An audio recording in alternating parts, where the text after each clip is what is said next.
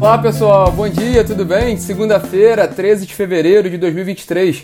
Eu sou Rodrigo Polito e esse é o nosso Minuto Megawatt, nosso bate-papo diário, às 9 horas da manhã em live no Instagram e que logo em seguida fica disponível em podcast. Bom, nós vamos falar hoje, enquanto os Estados Unidos e a China participam de uma guerra de balões, né? a gente fala brincando, mas claro, é toda uma tensão que existe entre, os dois, entre as duas grandes potências. No Brasil, o presidente Lula se encontra com o presidente da Petrobras, Jean Paul Prats, o presidente da Shell, Wal Salwan, o presidente global da Shell, e o ministro de Minas e Energia, Alexandre Silveira. E a gente vai entender um pouquinho o que, que essas reuniões podem influenciar o mercado de energia. Mas antes de entrar no nosso destaque principal, vamos falar sobre a atualização do fim de semana. Tivemos duas import notícias importantes. A primeira, o INS reviu para cima sua previsão de carga no Sistema Interligado Nacional em fevereiro, foi para 74.410 mil mega, 74.410 megawatts médios e agora com isso essa previsão para fevereiro passa a ser uma ligeira alta ante fevereiro do ano passado. Agora o ONS prevê um crescimento de 0,1% da carga em relação a fevereiro do ano passado, lembrando que a previsão anterior era de uma queda de 0,2% e o, e, o, e o ONS abriu o mês de fevereiro, lá no início, no primeiro PMO, com uma queda acima de 1%. Né? Então, realmente, principalmente por causa do fator da, da temperatura, o ONS tem elevado a previsão da carga para fevereiro. Com isso, a gente deve fechar um fevereiro com a carga superior a fevereiro do ano passado. É, em relação às afluências, principalmente Sudeste Centro-Oeste, o ONS continua vendo volume elevado de afluências acima da média histórica e uma previsão de nível de armazenamento nos reservatórios do Sudeste Centro-Oeste na casa de 75% no final de fevereiro, o que mais uma vez a gente sempre coloca aqui no minuto, né? É um percentual muito bom. O cenário de, de armazenamento de água nos reservatórios está muito alto, muito favorável para esse ano. Então, um ano com tranquilidade em termos de operações do sistema e previsão de bandeira verde, bandeira tarifária verde ao longo do ano, se não houver nenhuma mudança ali no meio do percurso. Né? O segundo destaque da, do fim de semana é a, a, a nomeação da Angela Livino como Presidente interina da EPE, ela é, ela é diretora de gestão corporativa da estatal, ela vai acumular a presidência interinamente da, da, da estatal que cuida de estudos energéticos do, do governo. Ela substitui o Barral, o Tiago Barral, que foi nomeado na semana passada como secretário de Planejamento e Transição Energética. Então a, Ângela fica no cargo até que o governo decida quem será o novo presidente da EPE. É, há muita discussão nos bastidores, né? Nenhuma informação oficial ainda, mas um, um, um, dos assuntos que é muito comentado nos bastidores é que o governo teria uma, um interesse de colocar uma mulher no cargo na, na chefia da, da EPE. Se isso se confirmar, tudo bem, agora a Ângela está ali, então é a primeira, pelo menos interina, né? Mas se confirmar uma, uma, uma presidente efetivamente mulher né, na, na, na presidência da EPE, será a primeira vez no histórico do, do da companhia, né, da estatal, que está próxima de completar 20 anos de atuação. Mas vamos para essa segunda-feira. Né? O destaque, como a gente comentou, é essa agenda de reuniões do presidente Lula com executivos do setor petróleo, petróleo e gás, é, gás e energia, e também o ministro de Minas e Energia, Alexandre Silveira. Né? O, o, presidente Lula ele se encontra com o presidente da Petrobras, Jean Paul Prats, se encontra com o presidente global da Shell, o Al Salwan, o, e o ministro de Minas e Energia, o Alexandre Silveira. Vamos tentar destrinchar um pouquinho, né? É, bom, em geral as reuniões são institucionais, são de apresentação, principalmente no caso da Shell, que é uma empresa que não tem relação com o governo brasileiro, é uma reunião institucional para aperto de mãos, falar um pouco do que a companhia faz no Brasil, do interesse que ela tem em permanecer no Brasil. É, no caso da Petrobras, é um pouco a mais essa reunião, e no caso do Ministério de Minas e Energia, é muito a mais nessa reunião. É, o fato é que, por exemplo, no caso da Petrobras, é, a agenda não foi, não foi, os detalhes da agenda não, é, não, são, não são abertos, mas há uma expectativa ali de, de fato de uma, de uma conversa sobre plano de investimentos, planos de desinvestimentos e, e a política de preços combustíveis. Vale lembrar que no, na semana passada o presidente da, da Petrobras o Jean Paul Prats falou que semana não semana retrasada Jean Paul Prats ao ser perguntado sobre já como presidente da Petrobras ao ser perguntado sobre preços de combustíveis ele falou ó isso é um assunto de governo. Então pode ser que seja um assunto que seja tratado hoje entre as duas partes.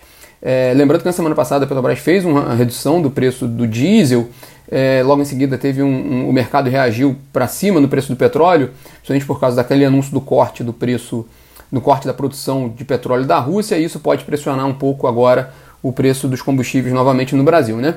É, a Petrobras, só lembrando, ela, ela divulga seu resultado de 2022 no dia 1 de março. Na semana passada ela divulgou o relatório de produção e vendas de combustíveis. É, com relação à Shell, a gente comentou um pouquinho, vai ser uma reunião institucional.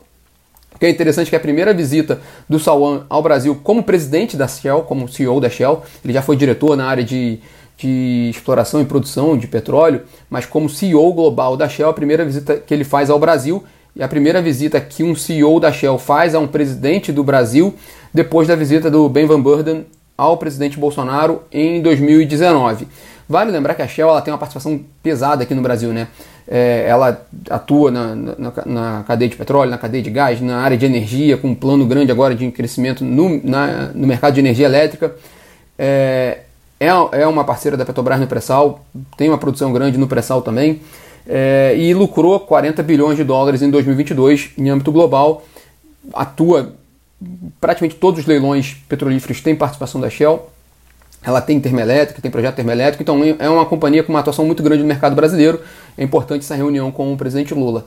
É, e também, no caso, na agenda das petroleiras internacionais, de uma forma geral, as petroleiras sempre demandam ou aconselham estabilidade de regras, isso é importante para elas definirem seus investimentos e também a continuidade dos leilões petrolíferos no Brasil. Essa agenda de leilões, uma, uma, uma previsibilidade de que esse leilão vai continuar, vai, vai haver leilões anualmente. Isso é importante para as petroleiras. Isso é importante em âmbito global porque as companhias elas chegam no seu, na sua holding lá no exterior informando, ó, o Brasil está assim, e aí e, o CEO, é, o diretor, a equipe no Brasil, ela disputa com equipe nos Estados Unidos, equipe na, agora ali na Guiana, né, que está com, com, no caso da Exxon, um investimento importante. Em, em vários lugares do mundo disputam investimentos, então é importante ter uma noção mais clara do que está acontecendo no Brasil para discutir com os acionistas quanto que vai vir de investimento para o Brasil. Né? Por essa, essa é a discussão importante quando a gente fala de petroleiros internacionais. Não é só o caso da Shell, é Exxon, Total, Equinor, enfim. E com o Alexandre Silveira, ministro de Minas e Energia, é uma reunião importante também. A gente não sabe, mais uma vez, o que, que vai ser falado na pauta, o que, que vai ser tratado na pauta, mas o, o a gente está ainda esperando uma definição do secretário executivo do Ministério de Minas e Energia. É, há muita confusão ali, muita notícia de bastidores, mas uma coisa que tem se mostrado muito claro é que o governo está querendo mesmo participar dessa decisão. Não é uma decisão que fica só a cargo do Alexandre Silveira, senão isso já teria sido resolvido rapidamente. Então é uma, uma, uma, decisão que tem, que tem sido tomada, discutida por vários, várias pessoas, vários agentes ali do governo, inclusive o Silveira, claro. Mas é por isso que também tem demorado um pouco. É, e também é importante esse encontro entre os dois, até para ver um alinhamento do governo na área de energia. A gente falou um pouco sobre esse assunto na semana passada, é, mas alguns sinais que o governo já tem dado é que o que, que ele pode priorizar com relação à área de energia. Fala-se muito um interesse ali de aumentar a influência da, do governo na Eletrobras, o, o, presidente Lula, pessoalmente, e o governo está, de certa forma, incomodado com o fato de não ter como fazer, eh, não ter muita ingerência na companhia, inclusive com representantes de um conselho. Então, o, o, o, governo Lula está muito interessado em ter uma influência maior na Eletrobras. Independentemente, independentemente da discussão da restatização, o governo quer ter mais voz dentro da companhia de energia elétrica, mesmo se ela continuar privada. E o segundo tema importante também, nessa agenda do governo já sinalizada, é que o governo tem dado é, indicações de que ele quer um, um, um, reforço nas políticas públicas com relação aos menos favorecidos, aos consumidores de baixa renda, para reduzir o custo da energia para quem tem menor poder aquisitivo. Isso está sendo muito claro, mas também redução de custo como um todo, porque o ministro já sinalizou que ele quer uma que ele quer apoiar a reindustrialização mas o governo de fato está tá preocupado com o custo da energia para, para consumidores mais pobres. Então, são os primeiros sinais que o governo tem dado para a área de energia. A gente vai acompanhar isso muito, muito de perto, né? É, na agenda de hoje também, no Diário Oficial da União, o governo publicou decreto com mudanças no Programa de Parcerias de Investimentos, que é o, PPI, que é o principal programa de, de, de investimentos em infraestrutura do país. É, principalmente no governo Bolsonaro, era, era por onde saía as decisões com relação a concessões e privatizações. Então, a agenda de concessões de infraestrutura e privatizações estavam dentro do PPI. É, vamos ver como é que vai ser essa, essa mudança e como é que vai ser a orientação que o governo Lula vai dar para o PPI, que ele tem uma certa semelhança com o que lá atrás, no governo do PT, era o PAC, né, o Programa de Aceleração do Crescimento. Era um programa muito voltado para a infraestrutura e tinha aquela agenda do PAC, tinha reuniões mensais, não, acho que não era nem mensais, perdão aqui a confusão, mas tinha uma periodicidade das reuniões que eu não lembro qual, qual era, mas que havia uma atualização do PAC e aí falava em que nível estava cada projeto, por exemplo, tinha Belo Monte, quais projetos estavam atrasados, quanto, qual o investimento previsto, enfim. O, o, o PAC lá no passado, o PPI tem, guarda algumas semelhanças com isso e é possível que o governo trabalhe agora via PPI. Vamos para a semana, né? É, na semana, amanhã tendo a reunião da ANEL, é interessante que a gente pode acompanhar ali a, a probabilidade de aprovação do, do edital do primeiro leilão de transmissão de 2023. É, o governo anterior, né, mas já está na agenda, está, está oficial, a não ser que haja uma mudança, é, havia uma previsão, o governo tinha uma previsão de fazer três leilões esse ano de transmissão, sendo que esse seria o primeiro, né? O, o, os três leilões demandariam juntos 50 bilhões de investimentos em novos projetos. Então é, é um, é, um, é um segmento do, do, mercado de energia elétrica que está, que está bombando, vamos dizer assim, né? É, promete esse ano de 2023 para a indústria de, de transmissão de energia. E aí é bom não só para os investidores em transmissão de energia, como para a cadeia de fornecedores já que nos últimos anos teve, houve uma diminuição no, no volume de, de, de, projetos negociados em termos de investimentos e isso afetou um pouco uh, os fornecedores. Agora, com três leilões, com 50 bilhões de investimentos, é possível que haja um aquecimento nesse mercado de transmissão de energia, principalmente na cadeia de fornecimento. Né? E na área de empresas, a gente, agora a temporada de balanços começa a ganhar tração no, no, no setor de energia é, a gente tem resultado da VEG e da Neo Energia na quarta-feira, resultado do quarto trimestre de 2022 e do ano do acumulado de 2022. E na quinta-feira a gente tem resultado da Engie Brasil Energia, uma das maiores geradoras do país, na, com o seu resultado também do quarto trimestre e do lucro de. Bom, lucro não sei, o resultado de 2022. É, bom, para ficar de olho, é, temos dois pontos importantes nessa semana para ficar de olho, além de tudo que a gente falou aqui, né? Um são os desdobramentos com relação à Light, o que, que pode vir aí de novidade. A gente, tem, a gente acompanhou muito e tá, está acompanhando muito o caso da Light, o aperto que a companhia está tendo com relação à renegociação das suas dívidas com os credores, antes ainda do vencimento da concessão em 2026.